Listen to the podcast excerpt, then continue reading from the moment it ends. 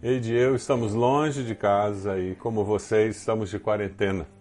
Eu gostei muito de um post que diz que agora eu entendo o meu cachorro. Entendo por quê ele sai correndo toda vez que eu abro a porta. Esse é o nosso sentimento, o sentimento de estar preso dentro de casa, mas faz parte da situação, né, Ed? Mas nós agradecemos a oração de todos vocês e nós também estamos orando por vocês. Assim que a situação melhorar, no tempo certo eu sei que Deus vai nos levar de volta e nós vamos estar juntos novamente, servindo ao Senhor e eu quero agradecer muito as orações, os posts, os vídeos, os hinos, o apoio que vocês têm nos dado, graças à internet. Povo do pequeno grupo. É, nossa, muito obrigada, gente. Muito obrigada mesmo. Estou morrendo de saudade de vocês. Bom fazer parte dessa igreja, desse corpo de Cristo tão especial. Deus abençoe vocês. E eu queria compartilhar um texto que fala muito ao meu coração, que eu desejo que Deus use para ministrar o seu coração nesse tempo. Salmo 42, você podia se conectar, achar esse, esse texto e deixar Deus falar o seu coração com ele? Salmo 42, versículo 1 diz: Como a corça anseia por águas correntes, a minha alma anseia por ti, ó Deus. A minha alma tem sede de Deus, do Deus vivo. Quando poderei entrar para apresentar-me a Deus? o desabafo do salmista em tempo de provação, de sofrimento, porque eles estavam longe da terra, em exílio, eles estavam longe do templo, lugar onde eles adoravam a Deus, e ele estava desanimado, triste, abatido, sentia-se derrotado. Soa familiar esse, essas expressões, e ele diz no versículo 3: Minhas lágrimas têm sido meu alimento de dia e de noite, pois me perguntam o tempo todo: onde está o seu Deus? Por que você está assim tão triste, ó minha alma? Por que está assim tão perturbada dentro de mim? A minha alma está profundamente triste, até os meus ossos sofrem agonia mortal. Quantas vezes nós nos sentimos assim, esquecidos de Deus, desprotegidos? Quantas vezes o sentimento é parece que Deus esqueceu-se de nós, parece que Deus se esqueceu de mim. Você tem experimentado algo assim? Quem sabe esse é o sentimento que tem vindo no seu coração talvez até desespero, desesperança no meio de tanta confusão, tantas notícias ruins que você vê na internet, na televisão, tantas pessoas que são profetas da destruição, tanta coisa complicada para processar, tantas opiniões divergentes. O salmista, ele no meio desse turbilhão, ele vai até Deus e ele derrama o seu coração ele fala das suas queixas, ele fala das suas expectativas. A vida de oração, ela contempla essa dimensão de uma forma muito existencial. O derramar-se diante de Deus e dizer: A minha alma tem sede de Deus, do Deus vivo, dessa relação pessoal. A minha alma busca alguém com quem eu posso falar das minhas fraquezas, reconhecer as minhas necessidades, reconhecer que eu preciso de alguém mais, alguém maior do que eu. Nesse tempo de pandemia, eu tenho certeza que você está descobrindo um pouco mais da sua fragilidade pessoal, fragilidade física, o perigo de um pequeno vírus acabar com a sua saúde, fragilidade econômica, fragilidade emocional, e para muitos de nós até a fragilidade familiar, não é verdade? Conviver num espaço tão limitado com a esposa, com o esposo, com os filhos, de repente você está descobrindo que a sua família não é tão forte quanto você imaginava. Como nós precisamos de Deus. O salmista, ele no meio da provação, ele reconhece que ele tem sede de Deus, que ele precisa de Deus. E você, você tem reconhecido que precisa de Deus? É interessante o caminho desse encontrar-se com Deus, o caminho que ele usa para descobrir a mão de Deus na sua vida e encontrar conforto para a alma.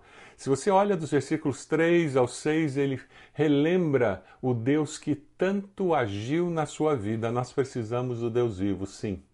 O Deus que tanto fez por nós. O mesmo Deus que falou com você lá no passado, ele vai falar nesse tempo presente. Moisés ele não podia esquecer do mar abrindo, ele não podia esquecer do Monte Sinai e das tábuas da lei, por isso que Deus ia agir naquele momento na vida dele. Paulo não podia esquecer da estrada de Damasco, você não pode esquecer do dia da sua conversão. Quantas orações foram respondidas por Deus na sua vida? Você consegue se lembrar? Quantos livramentos você já experimentou? Você consegue lembrar deles? Quantos momentos especiais de bênção você teve?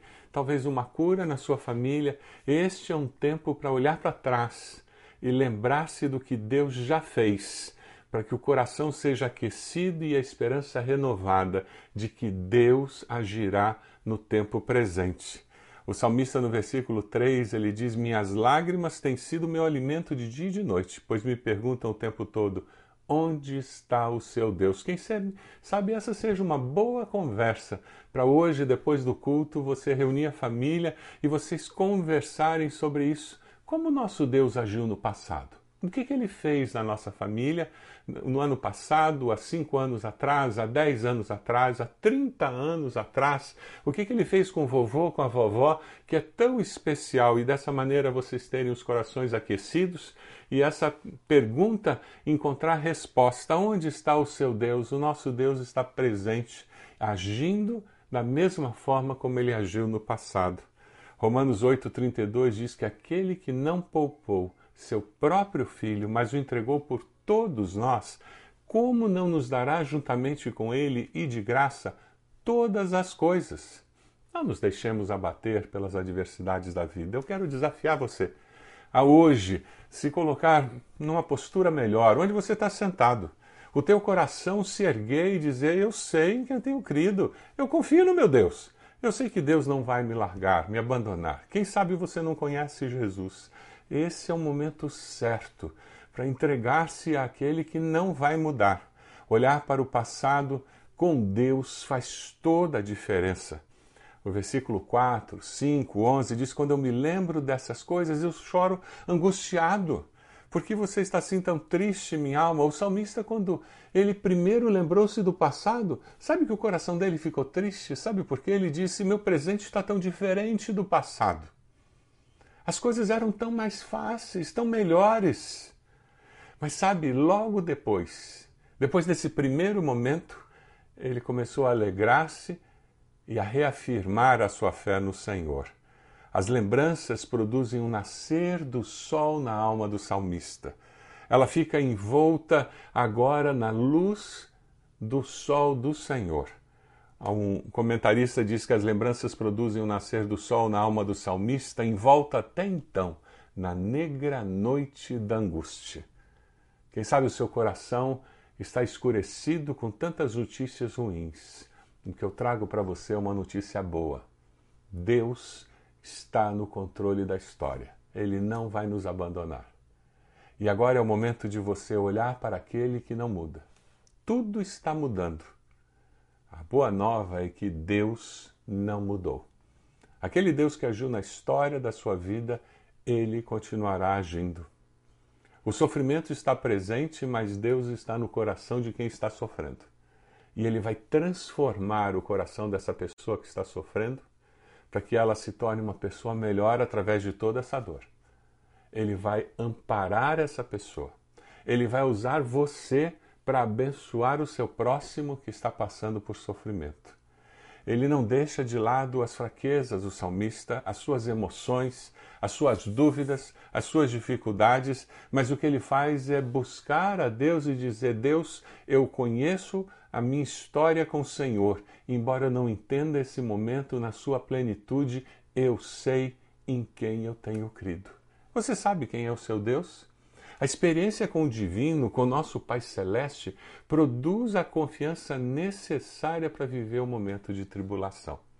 No momento de tribulação não entendemos tudo, mas no momento de tribulação nós sabemos quem comanda a história da nossa vida. Você decide confiar em Deus nesse momento? Quem decide confiar em Deus descobre que Deus é o nosso auxílio permanente em todas as circunstâncias. A minha mãe era uma mulher muito sábia e durante muitos anos ela sempre foi a conselheira, aquela pessoa que ministrava o coração de pessoas, pessoas da igreja, pessoas que não eram da igreja, que não eram cristãs, procuravam minha mãe. E uma história que eu sempre ouvi ela falar. Quando as pessoas vinham, falavam das suas dificuldades, provações, tristezas, angústias, A minha mãe sempre dizia: Olha, o céu da sua vida está muito negro, as nuvens são muito negras, mas eu tenho uma palavra de esperança para você. Acima das nuvens negras, o sol continua a brilhar. A minha palavra para você hoje é essa mesma palavra que minha mãe costumava dar. Nós estamos vivendo um momento de pandemia. É um momento muito sério mesmo. Muitas pessoas estão passando por uma grande crise econômica já. Muitas pessoas estão começando a enfrentar enfermidades. É verdade. É muito triste, é sim. É um momento preocupante, é verdade. Nós não negamos a realidade, mas nós vivemos com uma segurança. Embora as nuvens estejam negras, acima delas, o sol da justiça continua brilhando. Aleluia! A segurança que nós temos é que Deus continua no seu trono reinando.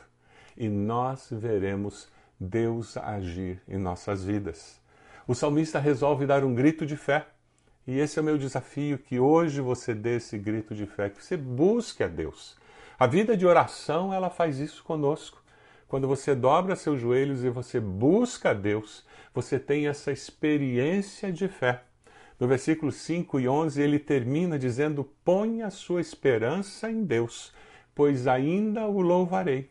Ele é o meu Salvador e o meu Deus. Esse é o grito de fé. Põe a sua esperança em Deus pois ainda o louvarei.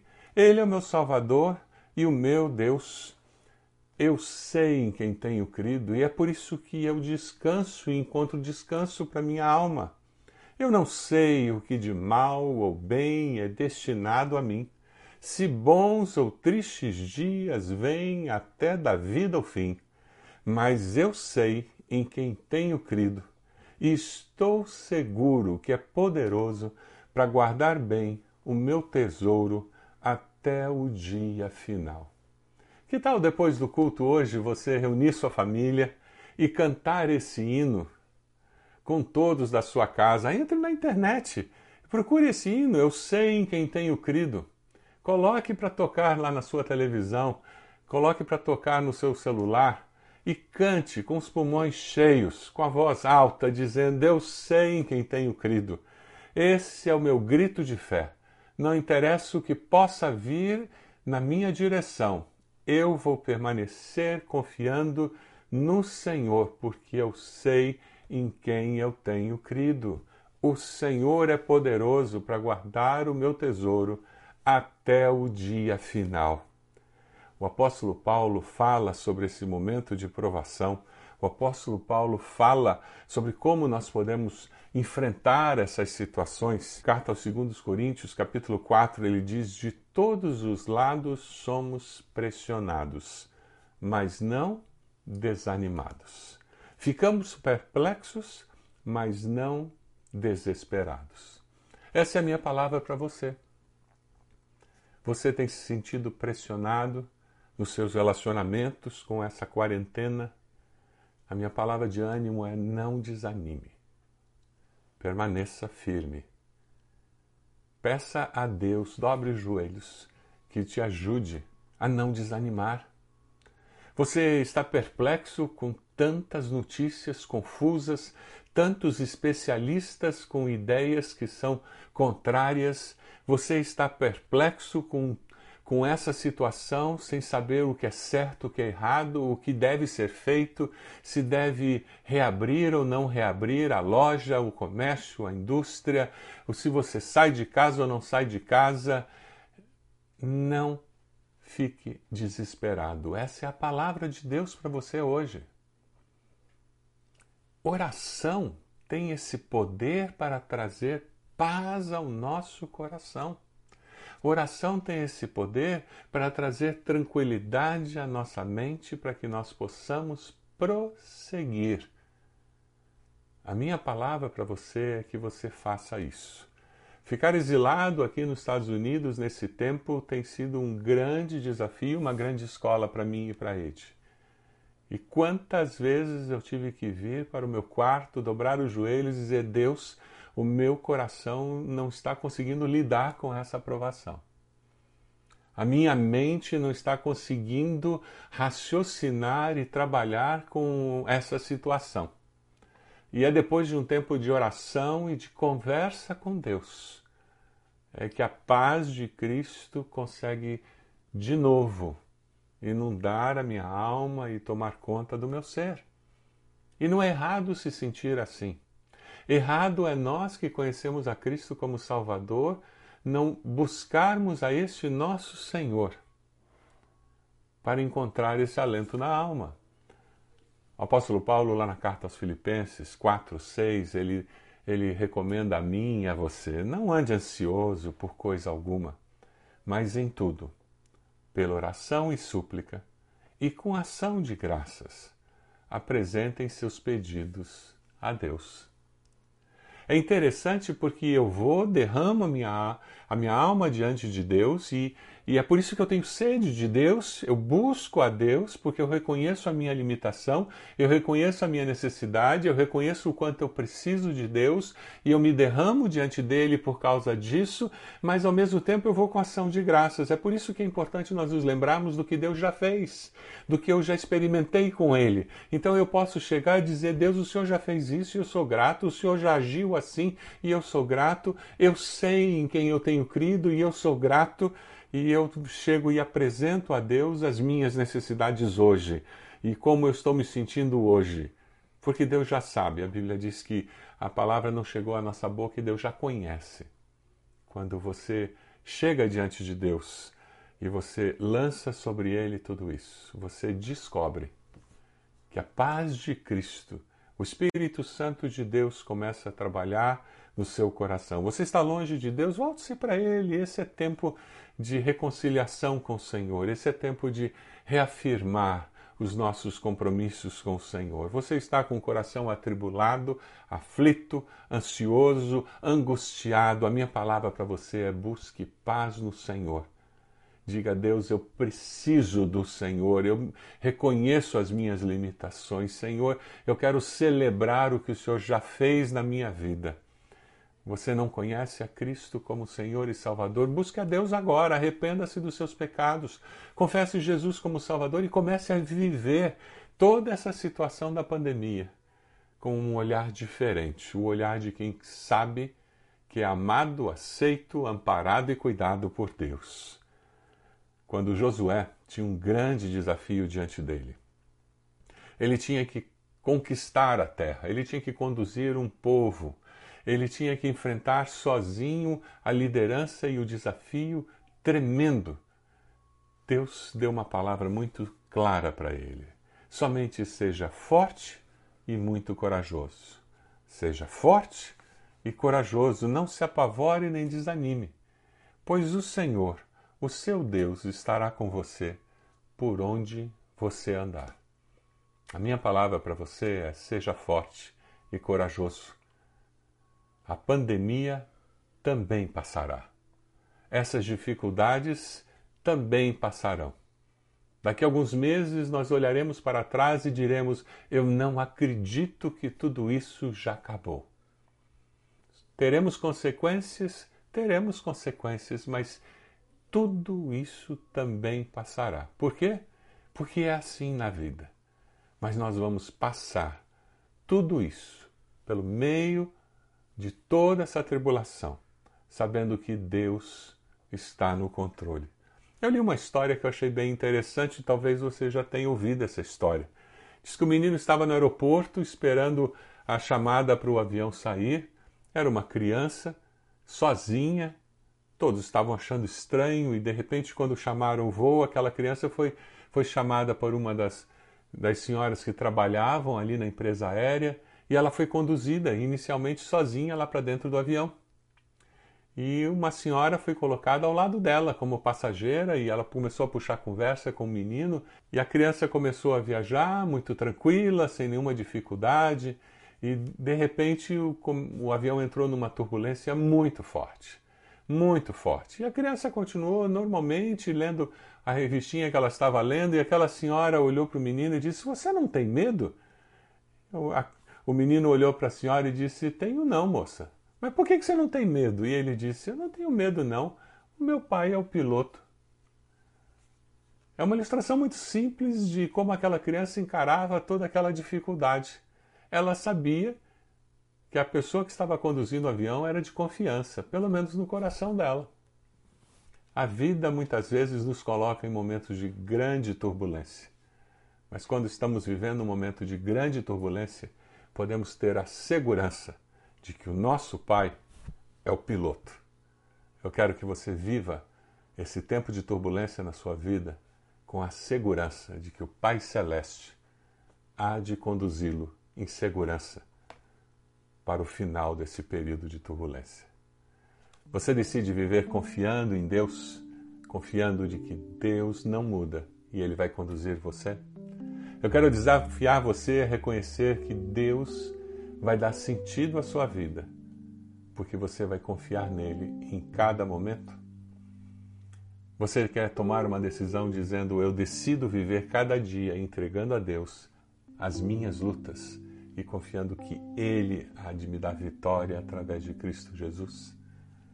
Na presença de Deus, você quer encontrar satisfação para a sua alma, porque você depende dele e você está confiando nele? Eu queria desafiar você a transformar o grito de fé do salmista na sua oração no seu grito de fé nesse final desse sermão, dizendo: põe a sua esperança em Deus.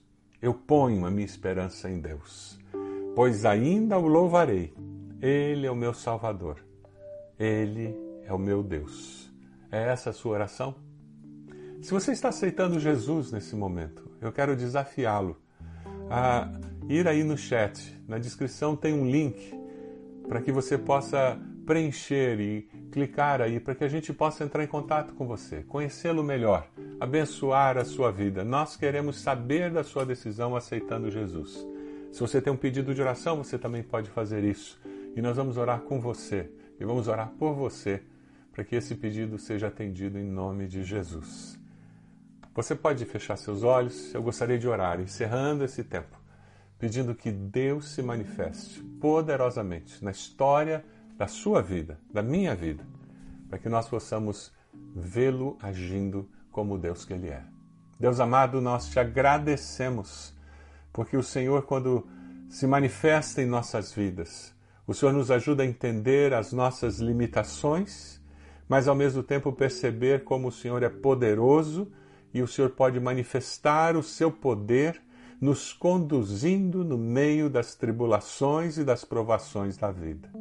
Obrigado porque o teu Santo Espírito nos capacita, Senhor, para sermos mais do que vencedores por meio de Jesus.